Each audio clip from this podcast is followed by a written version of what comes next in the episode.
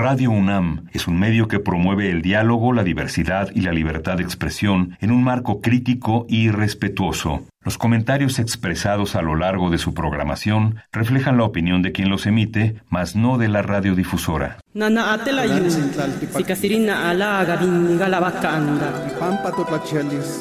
Calme Cali, una ventana para asomarnos a un mundo culturalmente diverso.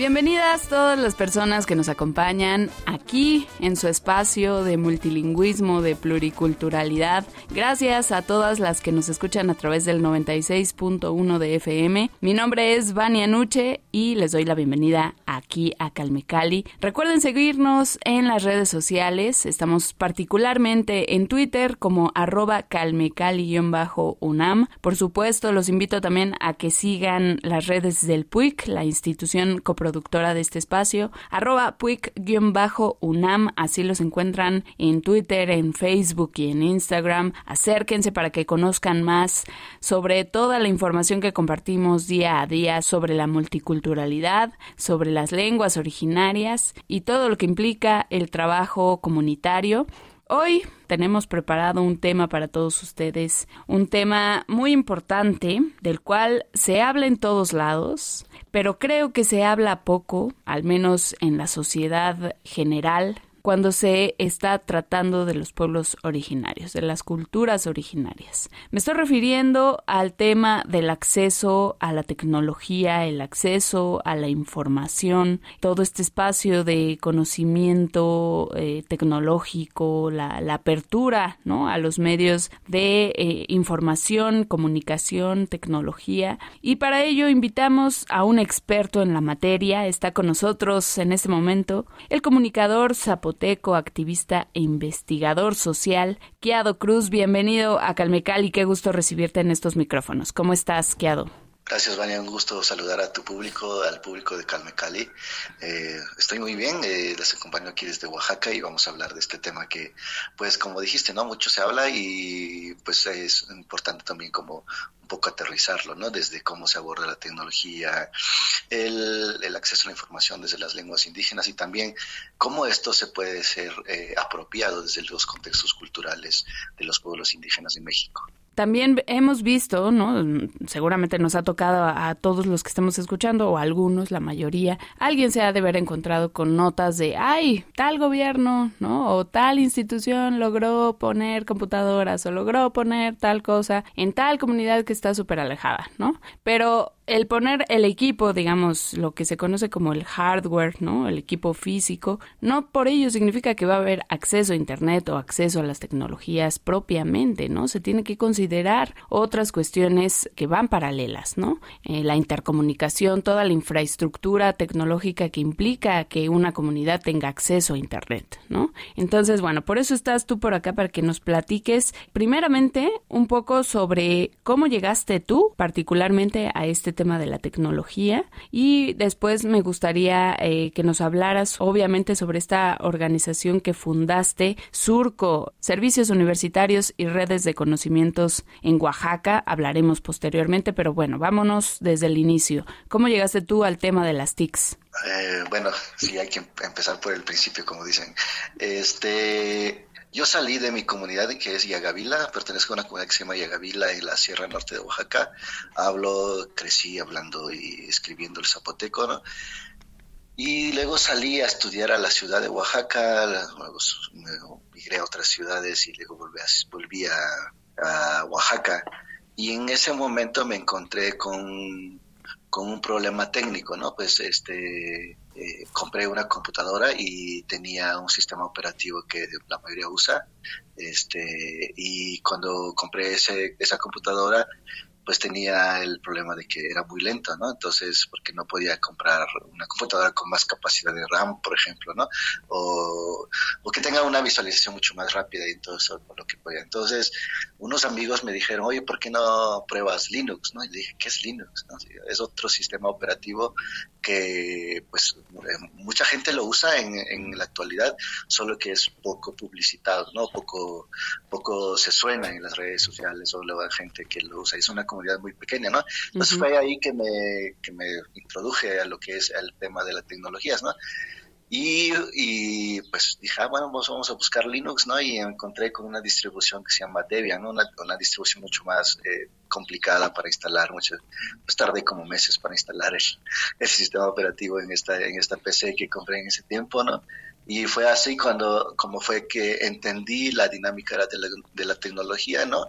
Uno en sus términos privativos, en el sentido de que hay tecnología que, que cierra sus códigos, sus, eh, sus hardware, como dijiste, ¿no? Cierra porque no quiere que la gente aprenda de cómo funcionan esas cosas, ¿no? Y hay dos, dos empresas muy grandes ahí en ese sentido, ¿no?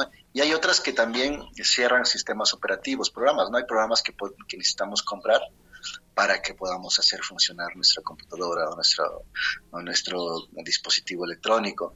Y con esto, cuando instalé Linux, me di cuenta que podía acceder a sistemas eh, libres, por ejemplo, ¿no? Como gratuitos, no son, pero me gusta más la, la idea del software libre porque son libres de modificar, de mejorar, de compartir y demás y de recrear estos estos estos códigos que ya están ahí que alguien más creó, ¿no? Y así fue que me metí ahí entre los 2004, 2005 llegué a tener esta experiencia, ¿no? Y junto con eso se vinieron muchas como cascada otros otros proyectos y me gustaría mencionar también que y ahí en 2006, 2017 creamos lo que lo que se llama o lo que se llamó eh, Mozilla Nativo ¿no? Eh, Mozilla Nativo era una comunidad también de localizadores de, de, software en ese momento, principalmente de Firefox, que quienes traducíamos Firefox en lengua zapoteca o en cualquier lengua indígena, no éramos muchos en ese tiempo. Luego hicimos hackatones y nos movimos a varios países, ¿no? Para poder hacer eso con el financiamiento de Mozilla, ¿no? De la Fundación Mozilla, que era lo que nos daba como apoyo para este este trabajo que estábamos haciendo y pues ahí fue que me metí, ¿no? Y llegamos a 2014 en Oaxaca junto con Surco y la Biblioteca de Investigación Juan de Córdoba, que es parte de la Fundación HARP, y una organización que se llama Global Voices, uh, que está en, principalmente en Bolivia, ¿no? Desde ahí opera, pero tiene como, eh, opera en muchos lados del mundo y fue así que logramos crear lo que se llamó la o lo que se llama ahora la red de activismo digital en lenguas indígenas, ¿no? Es una red descentralizada, ¿no? Eh, no es una red que opera desde un lugar en Oaxaca, por ejemplo, que puede operar donde quiera que estén sus integrantes y pueden también eh, hacerlo como nudos autónomos, ¿no? O como si yo estoy en Oaxaca puedo hacer la red, si alguien está en Bolivia, por ejemplo, ahora mismo están reunidos muchos compañeros, amigos en, en, Mérida, ¿no? Con, hablando de lo que es el activismo en lenguas indígenas, lenguas mayenses, por ejemplo, ¿no? Y así más o menos fue como mi introducción al tema de las TICs y me di cuenta que la máquina puede ser operada de una otra forma y que puede ser apropiada por la gente como yo, ¿no? De que viene de comunidades indígenas. Wow, pues un trabajal el que nos ha compartido Keado, que ha realizado, sin duda, como decía yo, me parece fundamental y en aunado a esto que nos estás comentando, la fundación, ¿no? Creo que de esto, todo este trabajo que, que nos comentas, se deriva tu interés en fundar Surco, ¿no? Esta organización de servicios universitarios y redes de conocimientos en Oaxaca, AC. Cuéntanos cómo laboran. Es una organización, pues, fundamental en cuanto a la protección y la promoción de los derechos digitales de comunidades originarias de México, por supuesto, también hablando en en, la garantía, ¿no? En, el acto de garantizar el acceso a la información, eh, particularmente cuando hablamos de cuatro lenguas indígenas del estado de Oaxaca, ¿no? Eh, si no me equivoco, son las comunidades Triqui, Mazateca, Mije y Zapoteca, ¿cierto? Cuéntanos, por favor, más sobre esta iniciativa. Bueno, pues primero voy a abordar Surco, es una, es una organización ¿no? constituida legalmente en 2011 y empezamos a operar en 2012. Venimos de muchas experiencias, ¿no? Y principalmente educativas o de educación, donde Oliver y yo y otros compañeros decidimos crear este, este Surco, ¿no? Que es como, Surco es una metáfora, pero también es el nombre de la organización, ¿no? Eh, surco en el sentido de que para sembrar algo tienes que abrir la brecha o el surco para poder este, cosechar, luego o poner la semilla, luego regar, luego cultivar y luego cosechar algo. Entonces, de eso basamos como la metáfora para definir nosotros nuestro trabajo y también cómo eh, tratar de hacer esta forma de también de escribir un poquito como institucionalmente la organización. Eh, desde el principio tratamos de no ser, de no caer en el prototipo de ONG, ¿no? que que busca fondos, que escribe proyectos y que al final de cuentas este, rinde informes y, y eso es lo que hacen todas las ONGs en México y todo el mundo. Nosotros queríamos hacer o queremos hacer algo mucho más eh, mucho más diferente, pero también sin olvidar que también vivimos en un mundo totalmente neoliberal, ¿no? Donde tenemos que comer, tenemos que procurar fondos, tenemos que pagar gente que está haciendo el trabajo, entonces pensamos más en procesos, ¿no? O sea, lo que quiero decir que si el proceso de apropiación de tecnología y la localización de software que venía yo haciendo, sí quería enfocarlo un poquito más a largo plazo desde que creamos Surco, ¿no? Y eso hicimos todo lo que ya mencioné, ¿no? los, los hackatones, los talleres de seguridad o el laboratorio de seguridad digital, este, también hicimos hackatones para localización, ¿no? Hicimos junto con otras organizaciones una cosa que llamamos mezcal y datos, ¿no? Un poco de juntarnos, tomar mezcal en Oaxaca y luego analizar sobre temas de datos en ese momento, ¿no? Y nos salíamos con Social T, con muchas organizaciones, ¿no? Redes, este, Codeando, no recuerdo muchas organizaciones ahorita, ¿no? Y luego en Oaxaca como mucha, una comunidad de software libre ahí, ¿no?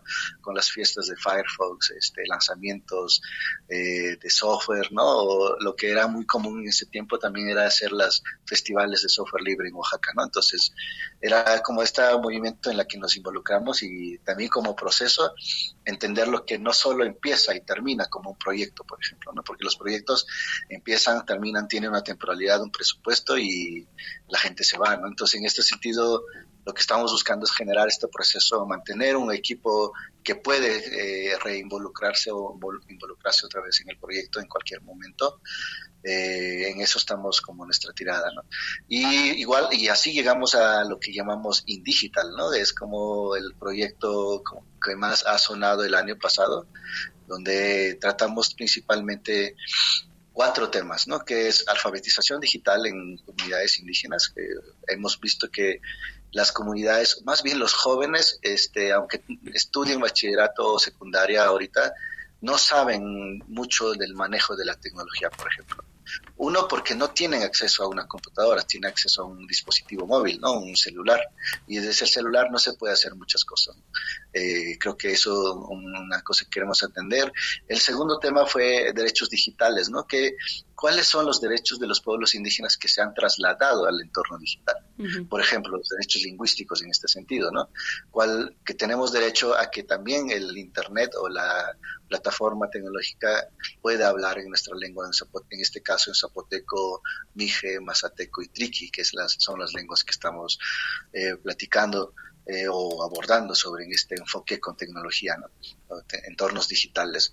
Y esto también nos lleva un poco al tema de acceso a la información, que el acceso a la información pues no está está, no, está reconocido en México por la ley de, eh, de, acceso a la información y de protección de datos personales, ¿no? que, principalmente eh, su órgano garante es el INAI, pero en el caso de los pueblos y comunidades indígenas, pues eh, por mucho que haya una plataforma nacional de transparencia, por mucho que haya una institución que se dedique a eso, no se habla en las lenguas indígenas, no hay acceso de a la información de las lenguas, desde las lenguas indígenas, ¿no? Y, ya, y si lo vemos desde los pueblos indígenas y también lo podemos ver desde la institución. La institución no está preparada para para un mundo intercultural, por ejemplo, para atender estos casos interculturales donde si yo como zapoteco mando mi solicitud de información en zapoteco, la institución me dice que me puede eh, mandar la respuesta, pero puede ser en zapoteco del Istmo, ¿no? O zapoteco del Valle. Y eso ah, en términos reales no me funciona porque yo hablo zapoteco de la sierra en, este contexto, ¿no? Lo mismo pasa con este, el tercer tema que estamos platicando, que son los datos personales, ¿no? ¿Qué pasa con los datos de la gente? Dónde van, ¿no? Así como, eh, ¿qué pasa con eso y dónde van, con quién se queda eh, esos datos? Porque todo el mundo recoge datos de los pueblos indígenas, desde los programas de gobierno como Sembrando Vida hasta eh, Facebook y WhatsApp que recoge todos los los logs que se quedan en, la, el dispositivo para a la hora de enviar un mensaje a alguien que está en Estados Unidos o en cualquier parte del mundo, ¿no? Desde Yagavila, por ejemplo. Y eso nos llevó a, a, principalmente hablar de dos cuestiones como de enfoque o estratégico, diríamos, que es eh, la justicia lingüística en México, ¿no? ¿Cómo abordamos la justicia lingüística desde la academia, desde la sociedad civil, desde las instituciones de gobierno, ¿no? Y lo vemos ahorita, por ejemplo, el INAI está reclamando, el INALI está reclamando que eh, su presupuesto no atiende principalmente a la a la reivindicación de las lenguas indígenas, por ejemplo, ¿no? Eh, hay más hay más eh, presupuesto para otros rubros, pero no para para poder hacer algo como reivindicar las lenguas indígenas. Y ese es el tema que estamos trabajando, que es justicia lingüística, y por otro lado queremos combinar esto con lo que llamamos datos comunitarios, ¿no? La gobernanza de datos comunitarios de datos comunitarios. ¿Y esto qué quiere decir? Pues que la gente y las comunidades, los que pues, somos productores de datos o los campesinos de datos ahora, pues podamos gobernar nuestros datos y podamos decidir eh, qué, hacen, qué hacemos con eso, ¿no? con qué queremos, eh, con qué compañía queremos eh, trabajar esos datos, o si ponemos servidores locales, o si hacemos telefonía celular comunitaria, o si hacemos cualquier otra cosa para poder reservar estos datos, no solo los datos digitales, ¿no? sino también los datos geográficos, los datos personales que cada comunidad está, está siendo extraída por por empresas, por dispositivos y por eh, programas de gobierno. Excelente, Surco, esta organización de servicios universitarios y redes de conocimientos en Oaxaca hace. ¿Tienen redes sociales? ¿Tienen sitio web? Hablando justamente de esta vinculación con la gente, de el acceso a la tecnología. Tienen, me imagino yo que tienen estos medios de comunicación. Tú me dirás si sí, ¿dónde los encontramos? Qué bueno que haces esa pregunta. Tenemos eh, nuestras cuentas, nuestros usuarios en Facebook, nos pueden encontrar como Surco AC y nos pueden encontrar y nos pueden seguir para saber un poco más de nuestro trabajo. También nos pueden encontrar en Twitter como arroba Surco Oaxaca, ¿no? Así estamos en Twitter. Igual en Instagram estamos en igual Surco Oaxaca. En TikTok estamos como Surco, creo. Este, no, no estoy siguiendo mucho el TikTok de Surco, pero así nos pueden encontrar, ¿no? Surco AC o Surco Oaxaca es la forma en la que nos pueden encontrar en las redes sociales. Perfecto. Pero también quisiera decir que que más que las redes sociales, ¿no? Eh, tenemos un trabajo mucho más de base, o sea, tenemos mucho más vínculos con la comunidad, porque hay un tema que quisiera también abordar con esta pregunta, ¿no? Que es la brecha tecnológica, o sea, no todas las comunidades tienen internet, y si tienen internet es muy de baja calidad, ¿no? Y eso uh, dificulta que nosotros nos podamos comunicar por WhatsApp, por Telegram o por Facebook con ellos. Entonces, muchas de las comunidades tienen sus cuentas de Facebook y todo eso y podemos interactuar con ellos pero un tema que está latente todavía es el tema de la, de la brecha tecnológica, ¿no? ¿Cómo podemos cerrar esta brecha para que las comunidades tengan Internet? Y también discutir qué riesgos tiene eso para la comunidad. Y en ese sentido yo quiero reconocer o recobrar el sentido de, la, de cómo iniciaste esta entrevista, ¿no?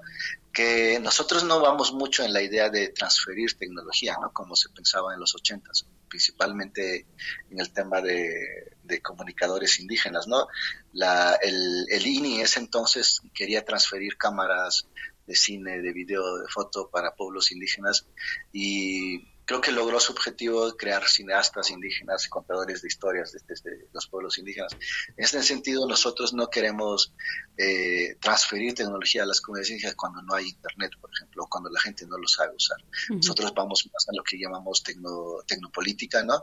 O el uso social de la tecnología, de cómo podemos generar primero, uno, una reflexión interna desde la comunidad de cuál sería el uso que le podemos dar a eso y en, en consecuencia podemos apropiarnos de la tecnología. Exactamente, creo que eso es lo que tenemos que tener en mente todo el mundo, ¿no? Eh, estamos muy obsesionados eh, con esta visión occidental de, de tener y, adquirir softwares y adquirir nuevas tecnologías y adquirir nuevas redes sociales, etcétera, etcétera. Pero al fin de cuentas, ¿para qué nos sirven esos medios, ¿no? ¿Para qué nos sirven esas redes sociales? Hemos estado viendo, ¿no? A lo largo de los últimos años en los que las redes sociodigitales, como llamarían muchas personas, van teniendo cada vez más protagonismo en la vida de las personas, ¿no? Pero ¿de qué forma? ¿Qué estamos haciendo? ¿Cómo estamos alimentando esas redes sociales? ¿Cómo estamos alimentando todas esas plataformas que deberían tener desde mi opinión, otro uso, ¿no? Estamos vertiendo pues ahí chismes, ah, se da todo este momento para estar atacando a los demás, cuando deberemos estar aprovechando estos medios de comunicación, este, estas plataformas que han roto fronteras físicas, ¿no? Para poder tener una comunicación, una intercomunicación con el otro, para poder hacer toda esta, em,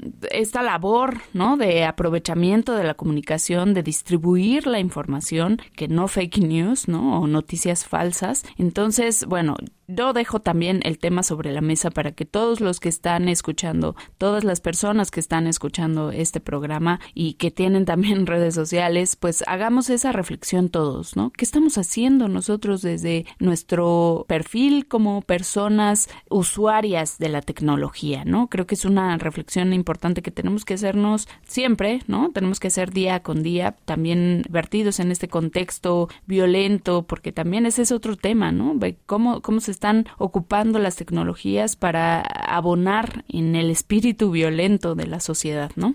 Sí, este, efectivamente, ¿no? Las redes sociales se les puede dar un buen uso, ¿no? Y ahí quiero poner eh, la idea de la comunidad. Se puede crear comunidad con las redes sociales, ¿no? Es algo que, que, los que venimos de pueblos indígenas sabemos hacer comunidad. Y creo que es lo que nos puede ofrecer, eh, ofertar este mundo conectado, ¿no?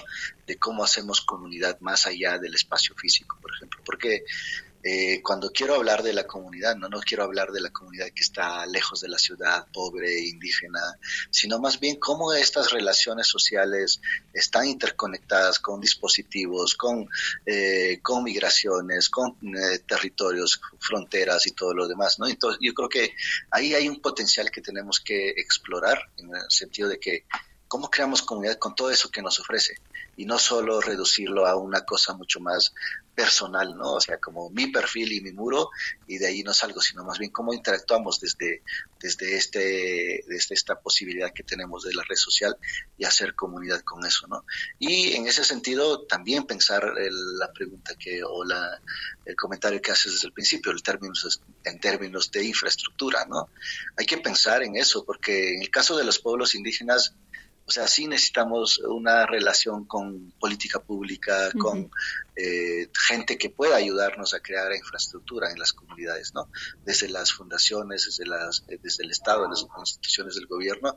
Yo creo que ahí sí hay un trabajo importante que hacer, ¿no? Porque eh, hay una, hay, una necesidad de conectividad de los pueblos indígenas. Yo, lo yo los veo en mi pueblo, por ejemplo, poniendo cada vez más antenas receptoras de, Internet de conexión punto a punto, por ejemplo. Pero eso les sale muy caro, ¿no? O sea, para que una familia en Yagavila tenga Internet en su casa de dos megas, le sale tres mil pesos la pura infraestructura, ¿no? Más la renta de del Internet de 350, 400 pesos. O sea, sigue siendo para los pobres acceder a la tecnología o acceder al Internet es una cuestión de cara, ¿no? O sea, sigue siendo más caro. En eso yo creo que sí hay que crear otras infraestructuras y ver cómo podemos también acceder a la red troncal para que podamos también nosotros poder abrir esa brecha, ¿no? Y cerrarla en ese sentido de que este, podemos tener acceso al Internet y a, y a los dispositivos tecnológicos.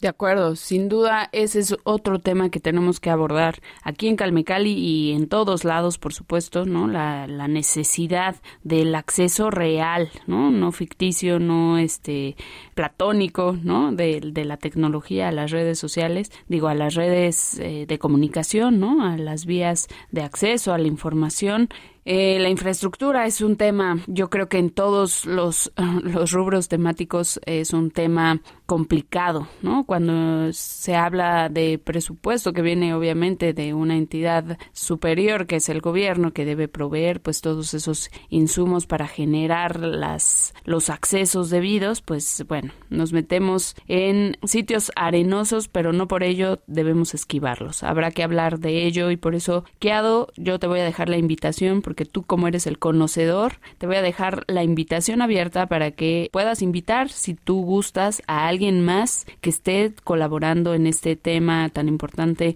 de la promoción de los derechos digitales de las culturas originarias, la alfabetización tecnológica, para que en una próxima entrevista podamos profundizar sobre el tema del real acceso a la, a la información y esta particular temática de la infraestructura. ¿Cómo lo ves? ¿Te parece bien? Me parece muy bien, pues muchas gracias por la invitación ¿no? y espero que sigamos conversando en este tema. Así será, hay mucho que hablar, entonces bueno, repito, la invitación abierta, tú nos dirás cuándo pueden volver por acá para eh, platicar más a fondo sobre este tema. Por lo pronto vamos a despedir nuestra entrevista de este día, no sin antes invitarte por favor, Kiado, a que nos compartas tus redes sociales personales si tú quieres eh, compartirlas por supuesto con la audiencia y que nos repitas también las vías de comunicación con la organización Surco. Muy bien, pues muchas gracias y me despido del público de Calme Cali. Gracias por la entrevista y por la oportunidad de expandir estas voces, de ampliar estas voces, ¿no? Que muchas veces se quedan en Oaxaca o en los pueblos y no se dan a conocer más allá del, contexto oaxaqueño, ¿no? Este, a mí me pueden encontrar en las redes sociales como Kiado Cruz, este, en Facebook como Kiado Cruz, en Twitter como Kiado Cruz, en Instagram como Kiado Cruz, ¿no? No tengo TikTok porque todavía no, no me muevo en la pantalla, ¿no Este, pero sí, este, si tengo TikTok pronto les voy a avisar que ya tengo TikTok. Pero ahí me pueden encontrar igual en el LinkedIn, este, estoy ahí como Kiado Cruz, ¿no? Entonces, pues muchas gracias eh, por escucharme, gracias por la oportunidad de la entrevista y seguimos en contacto con ustedes. Gracias, gracias a ti, Kiado. Por supuesto, Calme Cali es tu casa, ya lo sabes, por acá. Te eh, recibimos con muchísimo gusto cuando quieras volver. Estamos también nosotros en redes sociales, en Twitter particularmente, arroba calmecali-unam. Síganos por allá. Y también al puic, arroba puic-unam. Les estaremos compartiendo más información en los próximos días, así que acérquense a nuestras redes sociales, por favor, y no dejen de escucharnos cada jueves 10 de la mañana a través del 96.1 de FM. Hay retransmisión los jueves a través del 860 de AM a la 1 de la tarde y retransmisión también los domingos a las 3 y media de la tarde, eso también por el 96.1 de FM, así que no hay pretexto para que no nos escuchen. Por supuesto, hay cabida para todas las orejas en www.radio.unam.mx. Gracias a todos los que hacen posible este espacio. Yo soy Vania Nuche y los dejo con el resto de la programación de Radio UNAM. Que tengan un excelente día y los espero aquí la próxima semana. Hasta pronto.